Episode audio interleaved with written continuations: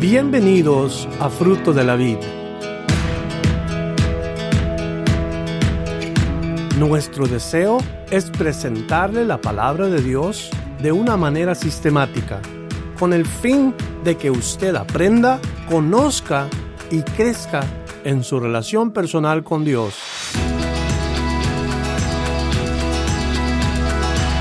Esperamos que el mensaje de hoy bendiga su vida. El capítulo 15 del Evangelio de San Juan. Abra su Biblia, por favor, en Juan capítulo 15. Y vamos a estudiar juntos esta, este interesante capítulo del Evangelio de Juan, capítulo 15. Aquí en Juan capítulo 15, Jesús vuelve otra vez como a traerle aseguranza, como a traerle una certeza a los discípulos. Y en este capítulo 15, Jesús comienza describiéndose quién es Él para los discípulos. Y comienza diciendo en el versículo 1, yo soy la vid verdadera y mi Padre es el labrador todo pámpano que en mí no lleva fruto, lo quitará, y todo aquel que lleva fruto, lo limpiará para que lleve más fruto. Mikey, quítame el eco, por favor, si lo alcanzo a oír. Otra vez, yo soy la vid verdadera, mi padre es el labrador. Todo pámpano que en mí no lleva fruto, lo quitará, y todo aquel que lleva fruto, lo limpiará para que lleve más fruto. Examinando lo que Jesús está diciendo, yo les digo que Jesús está hablando con los discípulos, no está hablando con la multitud, está particularmente hablando con los discípulos. Y lo primero que dice, yo soy la vid verdadera. La vid siempre fue un símbolo histórico y religioso de la nación de Israel siempre fue un símbolo histórico y religioso de la nación de Israel, la vid. El, podernos imaginar aquel racimo de uvas con unas hojas verdes hermosas y, unos cuantos ah, pedacitos de hoja o, de rama torcida, eh, er, algo, algo bonito, algo hermoso, la vid, la uva, el, el fruto de la vid. Eso representa la nación de Israel. Ahora, ¿qué está pasando con lo que dice Jesús cuando Él implica yo soy o cuando declara yo soy la vida verdadera? Nos vamos a estar dando cuenta que unas semanas después de que Jesús muere, los discípulos empiezan a ser perseguidos por los judíos y van a ser expulsados de las sinagogas, van a ser expulsados de las tradiciones judaicas, ellos van a ser expulsados del templo y expulsados de las sinagogas. Eso es lo que va a pasar con los discípulos. De las tradiciones del judaísmo. Cosas que para los judíos eran bien importantes. El templo, expulsarlos de, las tradiciones y, sacarlos de todas las prácticas judías porque ahora ya no eran parte de ellos se habían hecho de una secta. A los cristianos es exactamente como le decían, una secta. La secta de los cristianos, la secta del camino. Pero Jesús les dice, amigos, yo soy la vida verdadera. Yo soy quien, en quien tienen que eh, mirar o a quien tienen que ver. Todavía tiene eco. Bypass the echo. Just bypass the echo, please. Eh, eh, yo soy lo que importa, lo que está diciendo Jesús. Yo soy la vid verdadera. Yo soy lo que ustedes tienen que buscar. No está hablando Jesús, no es el templo, no es el judaísmo, no son las tradiciones, no son ninguna de estas cosas que son importantes para ustedes los cristianos. Yo soy lo importante. Es lo que está diciendo Jesús. Yo soy la vid verdadera. Yo soy lo verdadero lo que importa.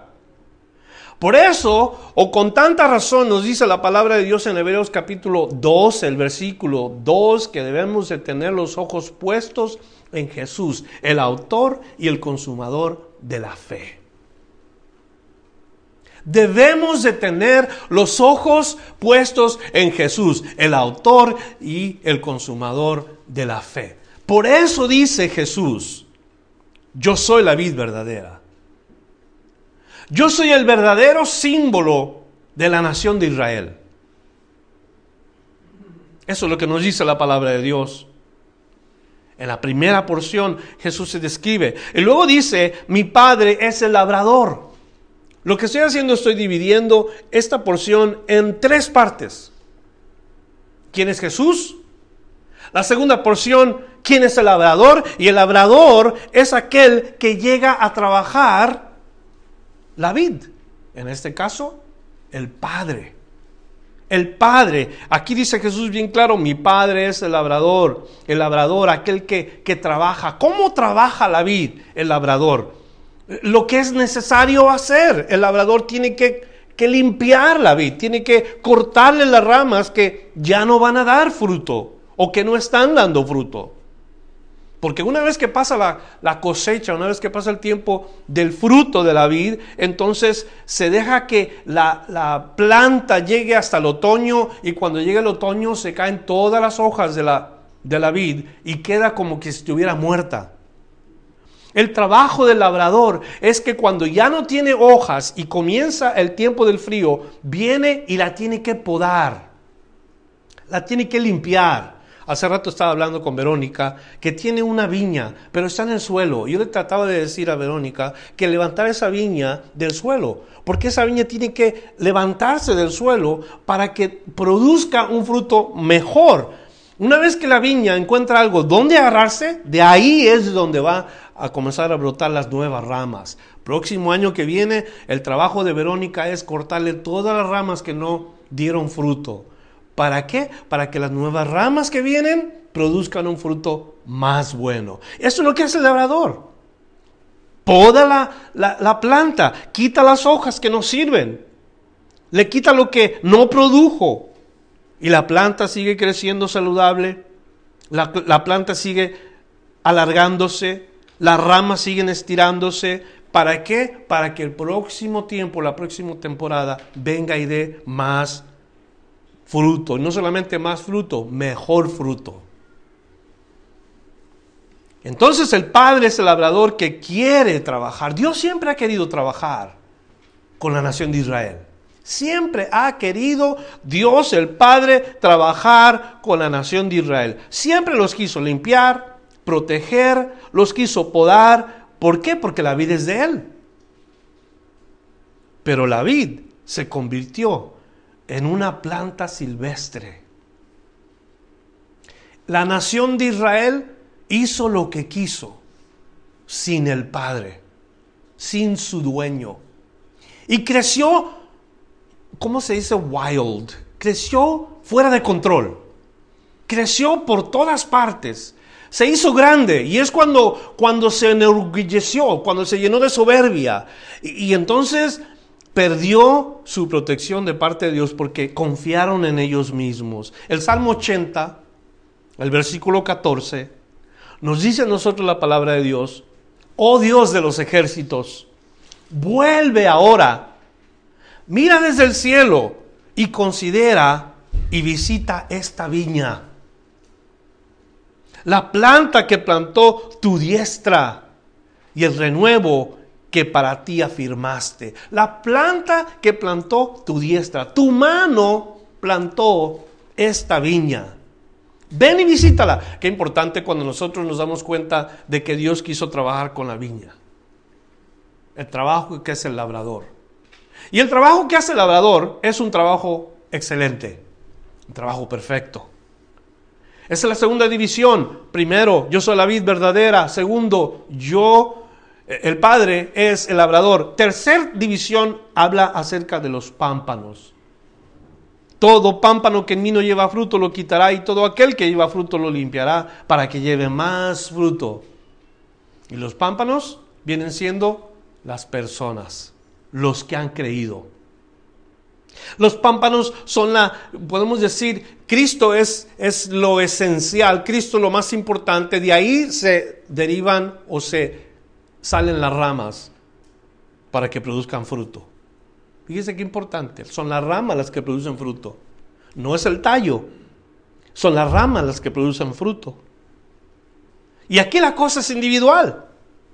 Todo pámpano, o sea, cada uno de ustedes, todo pámpano que en mí no lleva fruto, lo quitará. Usted sabe que en la, en la vid, en la planta de la uva, hay muchas ramas que no dan nada. Yo tengo, no sé si son cinco o seis plantas de uva en casa y todos los años veo la misma historia. Hay ramas nuevas que salen todos los años y algunas de esas ramas no dan nada, nada más están de adorno, nada más se ven verdes. Y se ven bonitas, pero no sirven para nada, porque no dan fruto. ¿Qué tengo que hacer yo? Cortarla. Porque la esperanza, eh, la esperanza es que el año que viene, esa misma planta de nuevas ramas, nuevos pámpanos, para que espere yo nuevos frutos. Ahora, conectado a la vid es la única manera de dar fruto. Los primeros años de la vid, el pámpano regularmente no da fruto, o sea, las ramas no dan fruto y tienen que dejar que la, la planta madure, porque la planta es tierna, pero una vez que la planta madura, entonces año tras año se supone que tiene que dar más y más fruto. Pero la cosa es, cada rama tiene que dar fruto. Hay dos cosas que se denotan del pámpano. Una, que si el pámpano no da fruto, no sirve. Y dos, que el pámpano que lleva fruto es limpiado y preparado para que produzca más fruto. Voy a repetir eso. Hay dos cosas que se denotan del pámpano. Una, que si el pámpano no da fruto, es cortado. Y dos, que el pámpano que lleva fruto es limpiado y preparado para que produzca más fruto. Hay una porción en la vid. Hay tres coditos de la primera, de la hoja que sale del tallo. Tres codos que no se pueden cortar. Si usted corta esa rama hasta la parte final, se acabó la, rama. Ya no vuelve a salir ahí. Pero hay tres codos. Haga de cuenta que esta es la rama de la vid. Son tres codos. Uno, dos, tres. Si usted corta abajo de esto, esa rama se muere. Usted tiene que cortar arriba del tercer codo para que vuelva a producir otra rama. Y si esa rama dio, el año que viene el fruto va a ser mejor. Y eso es lo que hace Dios. Cuando uno ha producido fruto, nos limpia, no nos corta, nos limpia. Gran diferencia, ¿verdad? ¿Cuántos van a ser cortados? ¿Y cuántos van a ser limpiados? de los que han creído en Jesús. Esas dos cosas son importantes y como cristianos nosotros debemos de ser honestos. ¿Estoy produciendo fruto? ¿Seré digno de que Dios me limpie para que produzca más fruto? ¿O soy digno de ser cortado hasta abajo? ¿Recuerdan aquel día cuando Jesús pasa por un sembradío y está una higuera? Y en esa higuera no hay higos. Y algo interesante de los higos, porque los higos regularmente salen juntamente con la hoja cuando comienzan a salir. Ustedes que tienen higos saben esto. Ahí está el higo. Y ahí está la hoja. Jesús pasa por ahí y no encuentra higos y le dice, nunca más salga fruto de ti. ¿Y qué pasa con, la, con el árbol de, higo? Se seca. Los discípulos pasan, lo ven, está seco. Miren la, la higuera que Jesús maldijo, se ha secado. ¿Por qué es que se seca? ¿Por qué se seca la, higuera? ¿Sabe por qué? Porque no produjo fruto. No la maldijo Dios para que se secara, digo, no dijo que se seque, dice, nunca más salga de ti fruto. ¿Para qué sirve un higo que no da fruto? Para nada. Por eso esa planta se secó, porque ya no iba a producir. Y lo mismo es con uno que está pegado al, al tallo, un pámpano que no da fruto es cortado es cortado, no sirve para nada. Pero el otro es importante que si hemos dado fruto, Dios nos prepara, nos limpia para que el año que viene demos más fruto y mejor fruto. ¿Cuántos quieren eso? ¿Cuántos quieren más fruto y mejor fruto? El pámpano que no da fruto es una representación de las personas que no quieren obedecer. El pámpano que no lleva fruto es una representación de las personas que no quieren obedecer. Están conectados a Cristo, pero no quieren obedecer. O, o han visto a Cristo, o han creído en Cristo, pero no más. Es todo. No están dispuestos a morir a sí mismos. Mucha gente conoció a Jesús y creyó que Jesús venía de Dios. Hombres como Nicodemos. Nicodemo dijo, sabemos que has venido de Dios, pero no oímos en la Biblia que Nicodemo fue un seguidor de Cristo. Muchos creyeron en él. Y así hay en nuestros días muchos que están creyendo en Cristo hoy o, se declaran seguidores de Cristo, pero no son obedientes. Viven en su carne, le hacen caso a su carne. ¿Qué va a hacer Dios? El Padre, quien es el labrador, con esas ramas que solamente están conectadas y son de adorno. Van a ser cortadas porque no sirven para nada. ¿Sabe para qué sirven? Son cortadas y luego se tiran en el suelo hasta que se secan de a tiro y luego son usadas para el fuego. Muchos así serán usados. Entonces, e-, esos últimos representan a los que creyeron en Jesús, los que no producen y solamente están de adorno. Los pámpanos.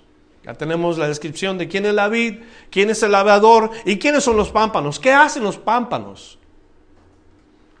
En Romanos 7, versículo 4, se nos dice a nosotros alguna de las cosas que tenemos que aprender acerca del fruto. Romanos 7, 4 nos dice, así también nosotros, hermanos míos, habéis muerto a la ley mediante el cuerpo de Cristo, para que seáis del otro, del que resucitó de los muertos, a fin de que llevemos fruto para Dios.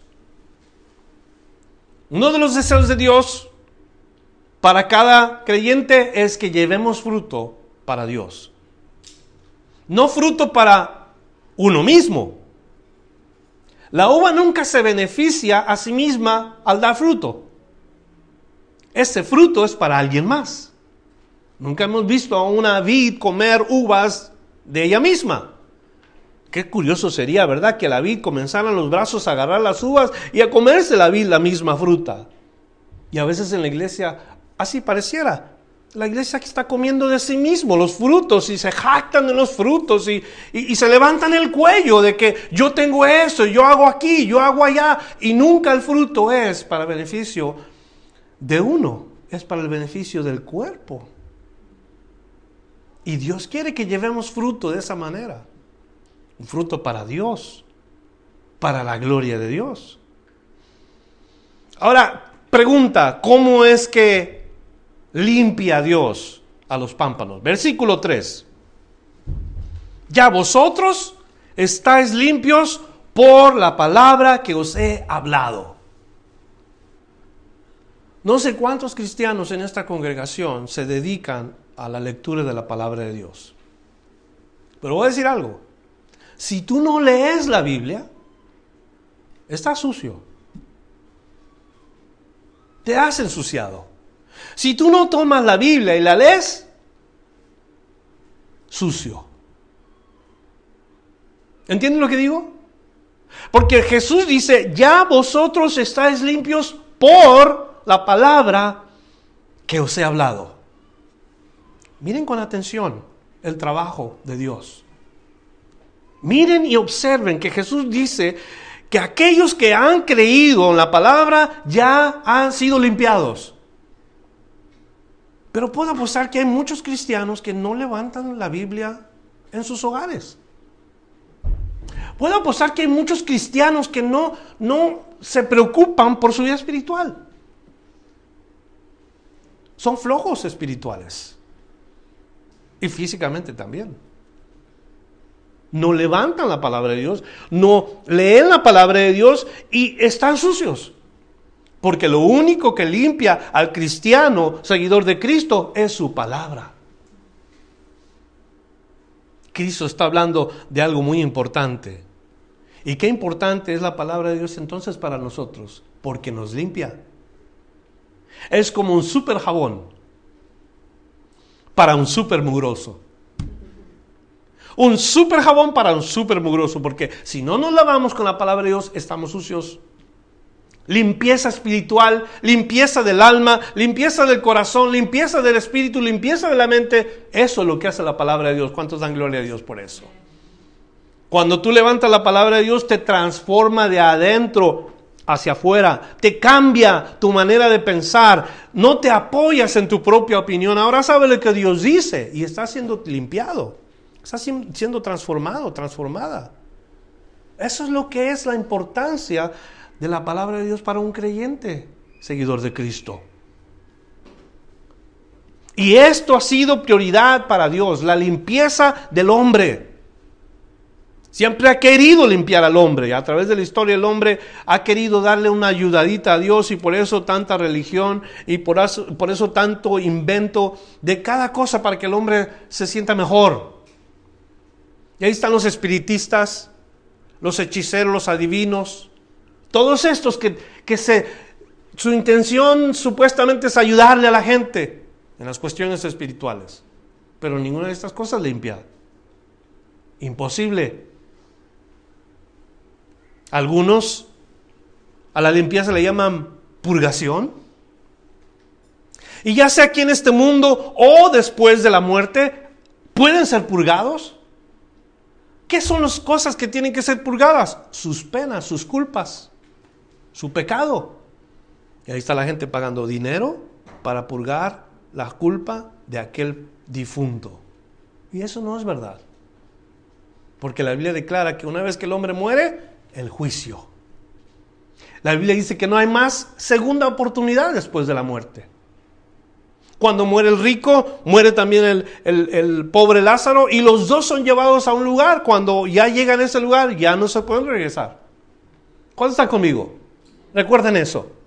Entonces la idea es que Dios quiere limpiar y particularmente quiere limpiar el corazón de los hombres con su palabra, con el super jabón para un super corazón lleno de pecado.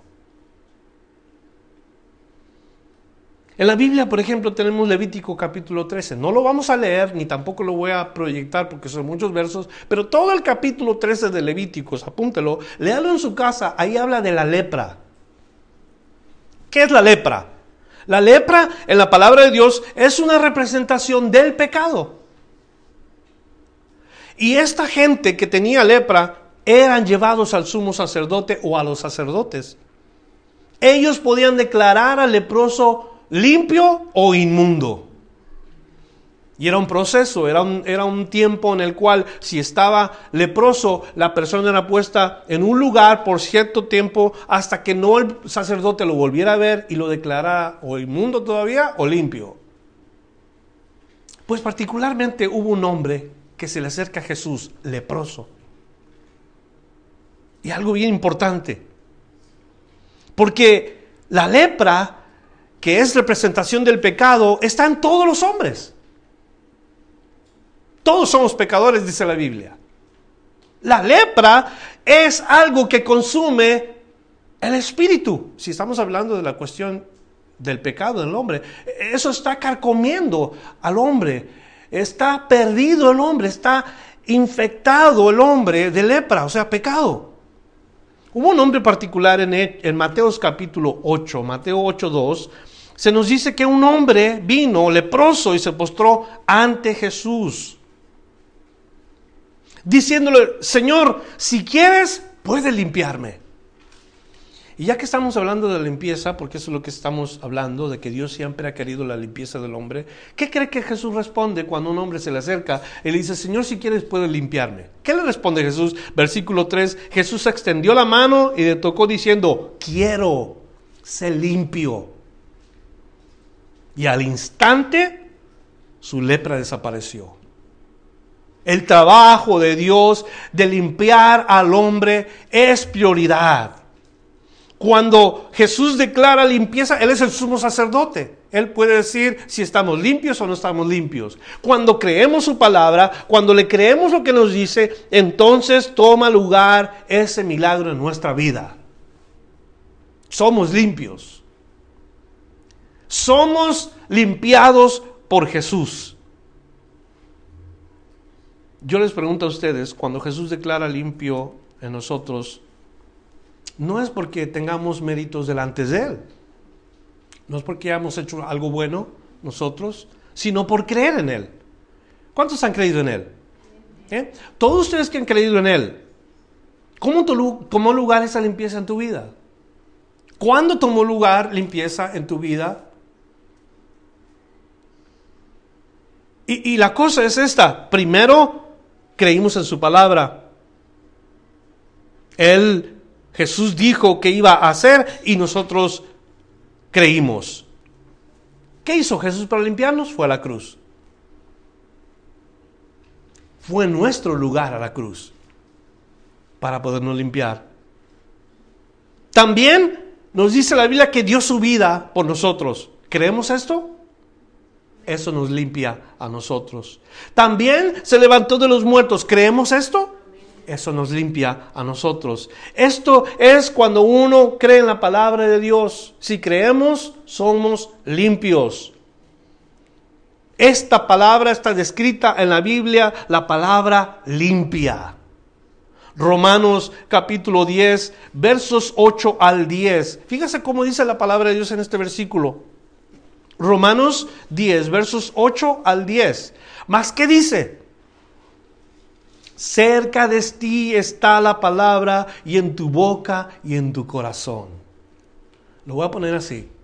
Cerca de ti está el super jabón para tu, lo voy a decir, soy feo, para tu mugre, para tu mugre de pecado. ¿Sí entienden lo que es esta ilustración todos? Entienden que Jesús es el que nos limpia, nos dice, cerca de ti está la palabra y en tu boca y en tu corazón.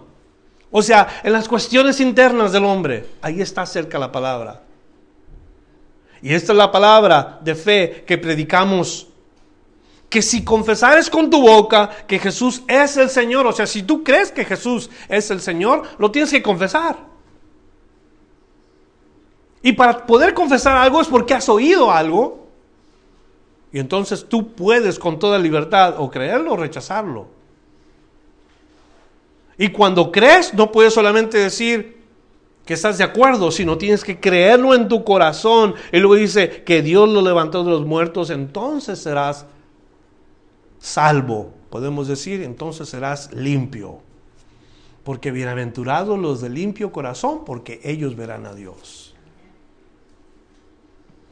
Y luego dice, verso 10, porque con el corazón se cree para justicia, pero con la boca se confiesa para salvación.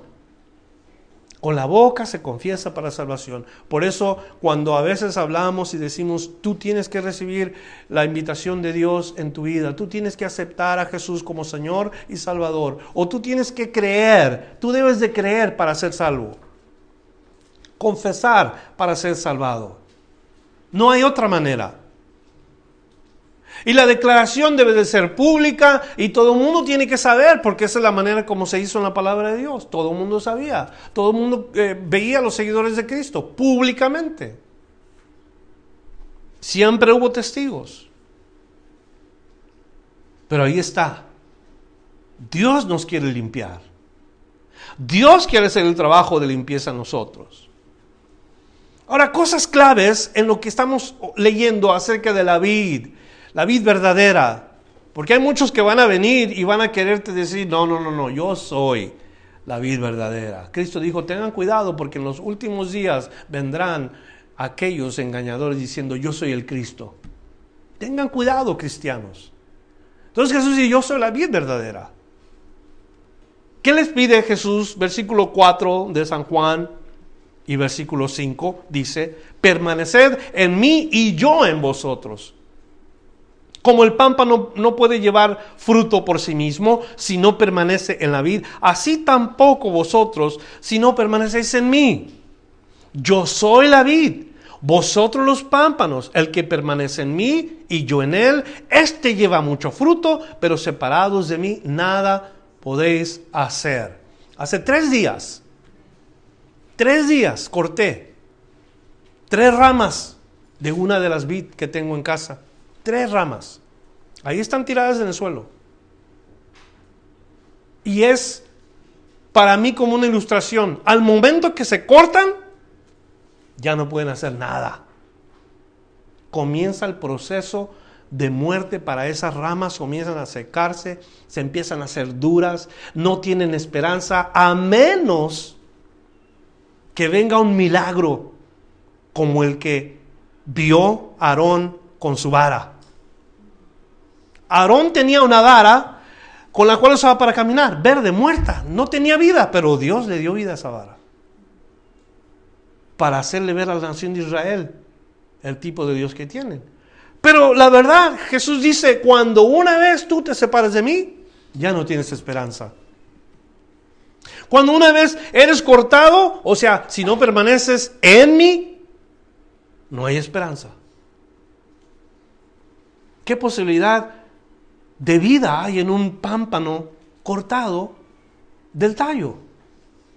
Imposible. Imposible que produzca, imposible que sobreviva. Solamente ese milagro supernatural. Bueno, en cierta manera, tú y yo estábamos muertos, Cristo nos levantó, Dios nos levanta y nos conecta a la vid. ¿Cómo se llama eso? Implante, ¿verdad? Nos vuelve a, nos toma y, hace una operación en donde tú y yo somos puestos en el tallo y milagrosamente volvemos a recibir la vida. Pero éramos un palo seco. Estábamos muertos en pecado hasta que Dios hizo la operación. Ahora estamos en Cristo, gloria a Dios. ¿Qué es la clave? Permanecer en Él para que Él permanezca en vosotros porque separados de mí nada podéis hacer. ¿Puede usted decir eso conmigo? Porque separados de mí nada podéis hacer. ¿Qué podemos hacer sin Cristo? Nada se puede hacer. Y esa es clave para el más inmaduro de los creyentes o el más joven de los creyentes o el más avanzado espiritualmente de los creyentes, los creyentes la, la clave es permanencia en Jesús. No se nos ofrece particularidades o cosas especiales a los que tienen más tiempo y los que tienen menos tiempo. Jesús nunca hace eso. Él solamente pide que permanezcamos en Él. Aquí no hay favores especiales de parte de Jesús. Todos para Él es importante que permanezcamos en Él. Porque en Él está la vida. Para el pámpano, sin el tallo, sin la conexión, no hay esperanza. Y a veces así nos sentimos que nos estamos secando a veces nos sentimos que la vida se nos está yendo, que la plenitud se nos está yendo. A veces sentimos que Dios ya no nos ama, que Dios ya no se interesa por nosotros. Pero ¿qué ha pasado con nosotros? Es la pregunta. ¿Hemos dejado de tener comunión con Dios? ¿Hemos dejado que el Espíritu Santo nos guíe, nos ayude? ¿Hemos dejado de orar? ¿Hemos dejado de buscar a Dios? Por eso nos sentimos así. Nos sentimos secos. Yo he estado allí. ¿Has estado allí? Lo único que tenemos que hacer es recordar que ahí está Jesús. Que ahí está la vida verdadera. Que cuando permanecemos en Él, sí nos va a limpiar Dios. Y cuando esto sucede, prepárate. Porque viene el fruto. He visto personalmente que hay cosas que matan la planta, matan la vid. Comienza con las ramas, porque si uno no cuida las ramas, si uno no protege esas ramas, hay ramas que comienzan a llenarse de, insectos, insectos que inyectan en, en, la mera esquina o en la mera punta de la rama sus huevecillos. ¿Y qué hace eso? Infecta toda la rama y se va hasta el tallo entonces la planta muere. He visto eso. Uvas sabrosas que después de cinco o seis años, después de haber recibido fruto, de pronto la planta se llenó de una plaga y ya no tiene remedio.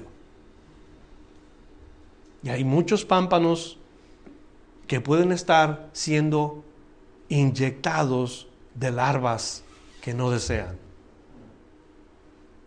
Separados de Cristo nada podemos hacer. Pero con Cristo vamos a llevar buen fruto.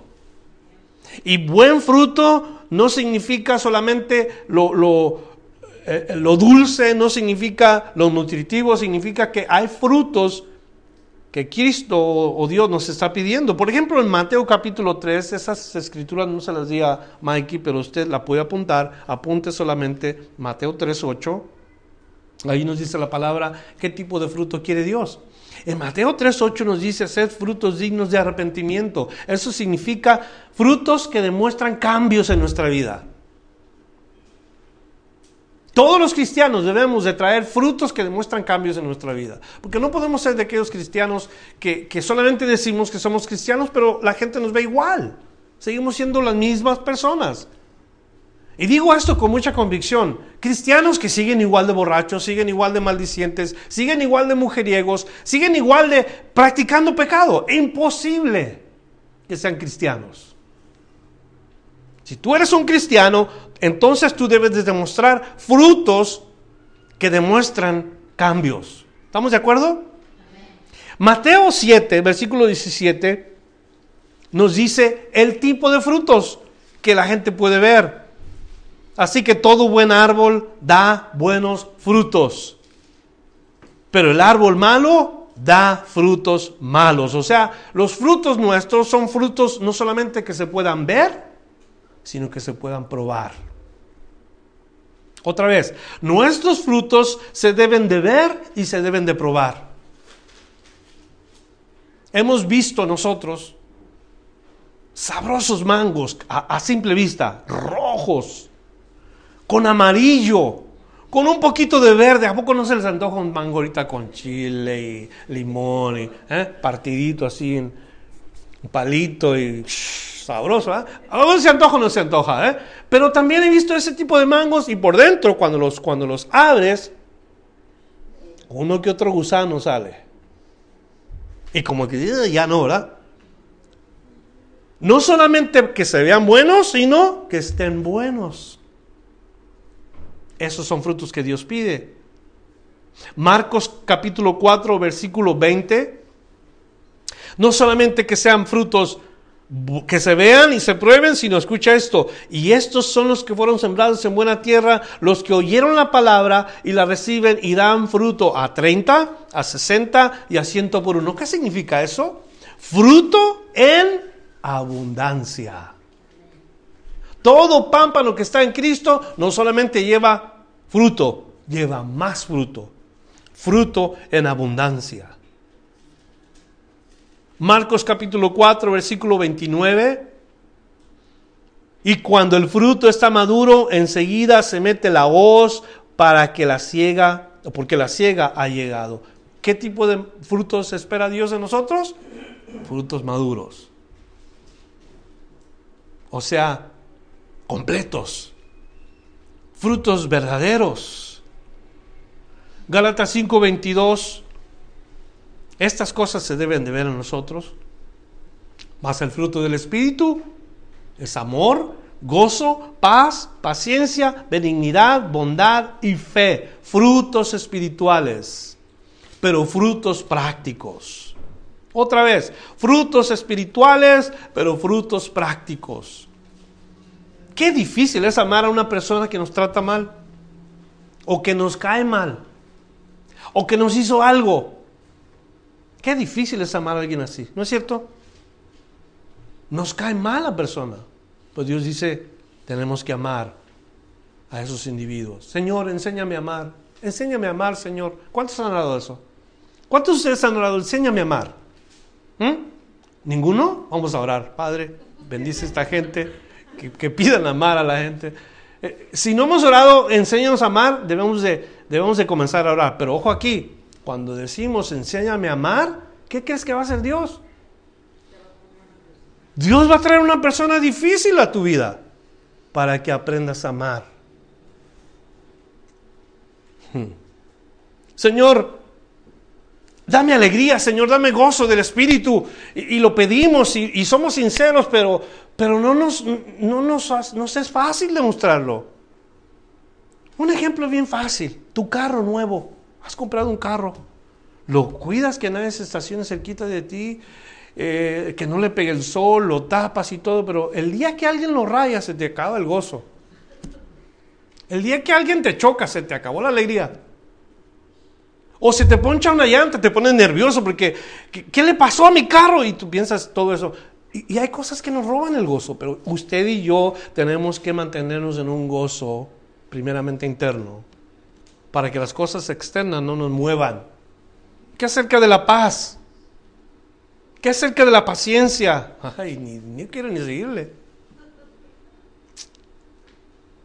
Yo creo que todas esas cosas son los frutos que Dios quiere. Frutos espirituales, pero frutos prácticos. Filipenses 1:11 llenos de frutos de justicia que son por medio de Jesucristo para gloria y alabanza de Dios. Estos frutos de justicia hablan de Él. Cuando alguien hace un trato justo con los demás, eso habla a la gente de Dios. Manifiesta quién eres tú cuando tú tienes frutos de justicia. No eres injusto con la gente, si le haces un trabajo, haces un trabajo y cobras justamente, tratas a la persona justamente, o sea, es una persona justa. Esos frutos espera Dios de nosotros. Santiago 3:18. Y este fruto de justicia se siembra así, fíjate lo que dice, y el fruto de justicia se siembra en paz para aquellos que hacen la paz. Ahí está la respuesta. Dios quiere frutos de, justicia. ¿Y cómo se siembran? Se siembran en paz. Para aquellos que hacen la paz. Filipenses 4, 16, 17. Pues aún a Tesalónica me enviaste una y otra vez para mis necesidades. No es que busque dádiva, sino que busco fruto que abunde en vuestra cuenta. ¿De qué habla esta porción de la palabra de Dios? A ver, ¿cuántos saben? ¿Frutos de qué? Frutos monetarios. Oiga, tengo que decir esto, ¿cómo le cuesta a los cristianos darle a Dios? Arrastramos una cultura y unas costumbres, pero tan, tan feas cuando se trata de dar. Y yo no sé cómo lo vaya a oír, no sé cómo lo vaya a recibir y cómo lo vaya a escuchar, pero a veces pensamos que Dios es un limosnero eh, vamos a recoger la limosna.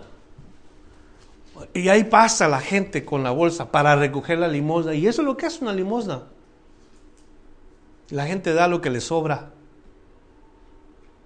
En vez de que den como dice la palabra de Dios con un corazón alegre, las primicias, los diezmos, las ofrendas, las dádivas, los primeros frutos. Porque qué decimos? Es que, es que yo traigo solamente eh, el 10%, pero ¿qué pasó con las ofrendas? ¿Y qué pasó con las primicias? ¿Y qué pasó? Hay tanto que darle a Dios. Y de tantas maneras. Pero ¿cómo nos cuesta dar? ¿Cómo hay cristianos desobedientes que no tienen fruto de dádivas de sus primicias? Iglesia fruto de la vid, si les cuesta dar, sea obediente a la palabra de Dios.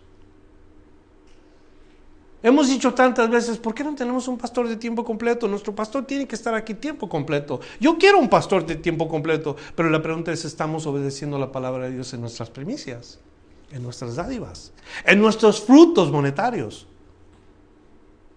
Y la respuesta es no, no lo estamos haciendo. Seguimos dándole limosna a Dios. Dios quiere ver frutos monetarios. No lo tome a mal. Si tiene usted una queja, hable con Dios. Yo solamente le digo lo que la palabra de Dios dice. Dios quiere ver frutos monetarios. Y si no estás dispuesto a dar, o si vas a murmurar o a quejarte, mejor no lo des. Claro. Pero qué triste que como un cristiano eso sea un problema en tu vida.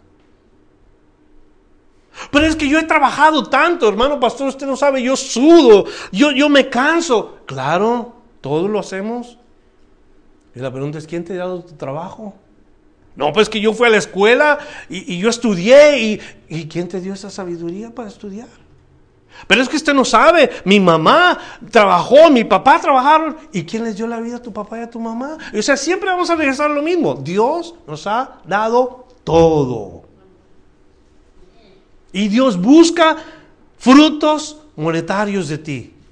Te quiere bendecir, es más. No es que Él los quiera, Él es rico, Él es el dueño de todas las cosas, pero te quiere bendecir a ti. Cuando tú demuestras que Dios te ha bendecido tanto. ¿Ya viste lo que está pasando en Venezuela? Hoy en estos días. ¿Has visto lo que está pasando en Honduras? ¿Cómo la gente huye de sus países? Y quieren venir a este país de los Estados Unidos donde hay tanta riqueza.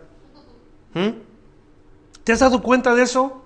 ¿Te has comparado a esta gente que no tienen dónde dormir? Les tienen que dar un, un catrecito para que suenan mientras que tú tienes una cama con dos colchones, aire acondicionado, tu refrigerador lleno de comida. Y, no nos ponemos a pensar eso. Estamos pensando mucho en nosotros y no estamos pensando absolutamente en qué es lo que puede ser el fruto monetario que tenemos en nuestro poder. Colosenses 1, versos 5 y 6. Estoy hablando de los pámpanos, estoy hablando del fruto de los pámpanos. Colosenses 1, 5 y 6, a causa de la esperanza que se, que se es guardada en los cielos, de la cual ya habéis oído por la palabra verdadera del Evangelio, que ha llegado hasta vosotros, así como a todo el mundo, y lleva fruto y crece también en vosotros desde el día en que oíste y conociste la gracia de Dios en verdad. ¿De qué habla este fruto? Fruto de fe. Frutos de fe. Tu fe se tiene que expander, tu fe se tiene que compartir, tu creencia en Cristo se le debe de dar a otros. La prédica del Evangelio. Dar a conocer tu fe. Colosenses 1.10. Para que andéis como es digno del Señor, agradándole en todo, llevando fruto en toda buena obra y creciendo en el conocimiento de Dios. ¿Sabes qué fruto es ese? El fruto de las obras buenas. Porque hay dos tipos de obras. Las obras malas que a veces hacemos pensando o haciéndole pensar a la gente que son buenas, pero las estamos haciendo para nosotros. Para recibir un aplauso, un reconocimiento, pero hay frutos buenos, obras buenas que traen gloria y alabanza al Señor. No es uno el que se lleva el crédito, es Dios. Esas son las obras en las cuales Dios nos dice que andemos. Obras que Él ha preparado para nosotros, para traer gloria y honra a su nombre. Segunda Timoteo 2.6. El labrador para participar de los frutos debe de trabajar primero. De que eso está bien fácil que podemos entender cuál es. Frutos de buenos trabajadores o trabajadores duros, trabajadores constantes, proveedores, los que estamos constantemente, uh, ¿cómo se dice ah, una palabra que usamos? Chambeando. Los chambeadores, frutos de buenos chambeadores. ¿Cuáles son los frutos de un buen chambeador? El que no echa mentiras cuando llega al trabajo, el que no poncha en su tarjeta que llegó hasta las cuando llegó media hora tarde, el que eh, se esfuerza, el que se acomide, el que es responsable, el que siente, ese es un buen chambeador. Y donde quiera te van a abrir puertas, ¿cierto o no? Donde quiera te van a recibir. Frutos de buenos trabajadores.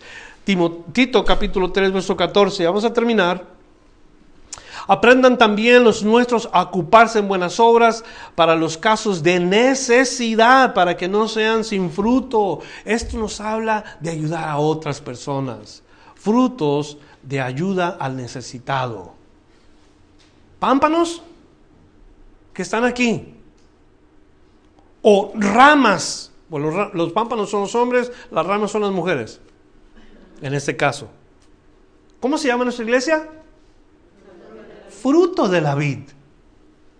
Quiere decir, nuestra iglesia está llena de ramas.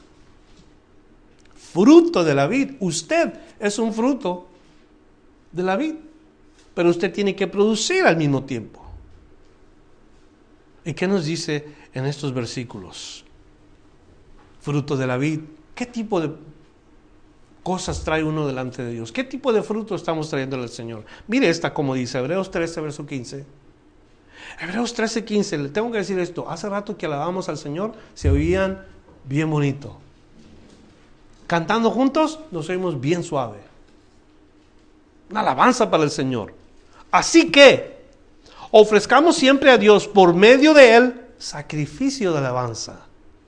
Es decir, frutos de labios que confiesa su nombre. Iglesia, fruto de la vid, traigamos frutos de alabanza, frutos de adoración, frutos de confesar el nombre de Cristo constantemente. ¿Queremos una iglesia bendecida? Alabemos al Señor, adoremos a Cristo con todo el corazón. Dos más. Santiago 3:17. Pero la sabiduría que es de lo alto es primeramente pura, después pacífica, amable, benigna, llena de misericordia y de buenos frutos, sin incertidumbre ni hipocresía. El fruto de la sabiduría en nuestra vida así tiene que ser. Cuando tú y yo somos de Él y sabemos que sin Él no podemos hacer nada, como nos dice la palabra de Dios aquí, pedimos a Él para nuestras acciones sabiduría. Y eso produce en nosotros un montón de cosas que le acompañan. Vamos a saber cómo reaccionar, vamos a saber qué decir, vamos a estar llenos de la sabiduría de Dios y ese fruto Dios lo requiere de nosotros. ¿De acuerdo, pámpanos? Última escritura, Santiago 5, versículo 7. Por tanto, hermanos, tened paciencia hasta la venida del Señor. Mirad cómo el labrador espera el precioso fruto de la tierra, aguardando con paciencia hasta que reciba la lluvia temprana y la tardía. ¿Qué tipo de fruto es el que nos dice este versículo? El fruto de paciencia, el fruto de saber esperar. ¿Cuántos de nosotros esperamos a Cristo? Dice la palabra de Dios que Cristo un día regresa, que Cristo un día viene y que nosotros vamos a ser llevados al lugar que Él preparó para que donde Él está, nosotros también estemos. Aguardando con paciencia la bienaventurada aparición de nuestro Señor y Salvador Jesucristo. Todo pámpano que está en Cristo así debe de estar esperando. Entonces, la clave para el pámpano permanece en Cristo. Permanecer en Él. Y Él va a permanecer en ti. Versos 6 y 7 concluimos, el que en mí no permanece será echado fuera como pámpano y se secará. Y lo recogen y lo echan en el fuego y arden. Fíjate cómo Dios, eh, nuestro Señor, salva, ah, divide esto en varias cosas. El que en mí no permanece será echado fuera como pámpano. O sea, no deja de ser pámpano, pero es un pámpano sin vida. Se secará. Meditan esto por un momento. Se secará. Lo recogen. Lo echan al fuego y arden. Hay implicaciones aquí. Una, la desconexión de la, la vid produce muerte. Dos, todos estos van a perecer. Eso es lo que significa secar. Todos estos van a perecer. Y luego todos los que perecieron son recogidos como un tipo de manojo, todos, todos al mismo tiempo son recogidos y luego son echados al fuego y allí arden. O sea, Jesús está diciendo al infierno. Sin Cristo uno va al infierno. Sin Cristo uno eternamente padece. A eso se refiere Jesús en este versículo. Y nada se puede hacer después de esa declaración. Así que serán echados fuera, es mortante, por eso el versículo 7 reafirma, si permanecéis en mí y mis palabras permanecen en vosotros, pedid todo lo que queréis y os será hecho. Padre, te damos gracias en esta mañana. Nos gozamos en saber que como pámpanos, como esas ramas que estamos conectadas a la vid, recibimos vida. Nos gozamos en esto. Y es una vida plena. Es una vida hermosa. Es la única manera en que nosotros sabemos vamos a recibir nutrición. Nosotros sabemos que si estamos en Cristo, vamos a tenerlo todo, sin falta de alguna cosa. En Él estamos completos, por Él nos movemos, en Él somos. Tu palabra nos dice que en Él estamos completos. Pero sin Cristo, nada podemos hacer. Gracias porque tu palabra es clara, tu palabra es viva y nos enseña.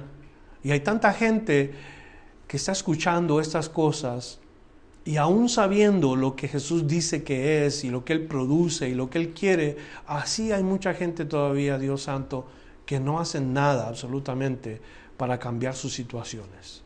Gente que vive en pecado, gente que piensa que pueden solos y están sufriendo sin quererlo aceptar. Se van a cama meditando en lo que son y lo que han hecho y, no pueden descansar dentro de su espíritu. Porque hace falta lo más importante. Y ese eres tú, Señor. Te pedimos que este mensaje continúe trabajando en nuestro corazón y continúe trabajando en nuestro oído espiritual para que hagamos una decisión. Tu palabra nos pide que tomemos una decisión lo que nos ha dicho Jesús de, estas cosas es para que tomemos una decisión hoy. Tu palabra dice, hoy es el día de salvación, no mañana, no la semana que viene, hoy decidamos a quién vamos a servir y, y Señor, sepamos en dónde estamos si somos pámpanos que solamente hemos estado ahí conectados sin llevar fruto, tú lo sabes, Señor, y tú nos conoces. Pero si queremos producir, nos dices que tenemos la oportunidad. Lo único que tenemos que hacer es dejar que tú nos limpies. Padre Celestial, por esta gente que ha escuchado en este día, yo te ruego que a cada uno de los que hemos oído, nos redargullas dentro de nosotros y nos ayudes a hacer una decisión sabia. Llevar fruto es bueno, pero llevar buen fruto y mucho fruto es mejor. Y todo depende en cómo es que estamos conectados a ti, cómo es que permanecemos en ti. Te ruego, Señor, que bendigas tu palabra que ha sido expuesta, el corazón de los oyentes, para que tu nombre sea glorificado. Juntos te lo pedimos en Cristo Jesús. Amén. Muy bien. Esta tarde no hay servicio, quiero solamente que se recuerden de eso. Nos vamos a estar viendo en la casa de Germán, los que vamos a estar ahí. Em, la reunión de la corporación, haga su nota, y haga sus planes para el 26. ¿Está bien 26? Ramiro, Reiner, ¿está bien 26? Bueno, 26, aquí nos vemos eh, para esta reunión. No tiene que traer nada, nada más véngase o, quédese después del servicio. Por lo pronto, nos vemos esta tarde, casa de Germán, los que van a ir, y estamos despedidos por hoy. Dios les bendiga. Y si quiere usted oración, necesita que alguien ore por usted, aquí estamos para servirle con todo gusto. Dios les bendiga, estamos despedidos. Gracias por escuchar la enseñanza de hoy. Visítenos en frutodelavid.com para escuchar más mensajes, para obtener las notas del estudio y para comunicarse con nosotros. Que Dios le bendiga abundantemente.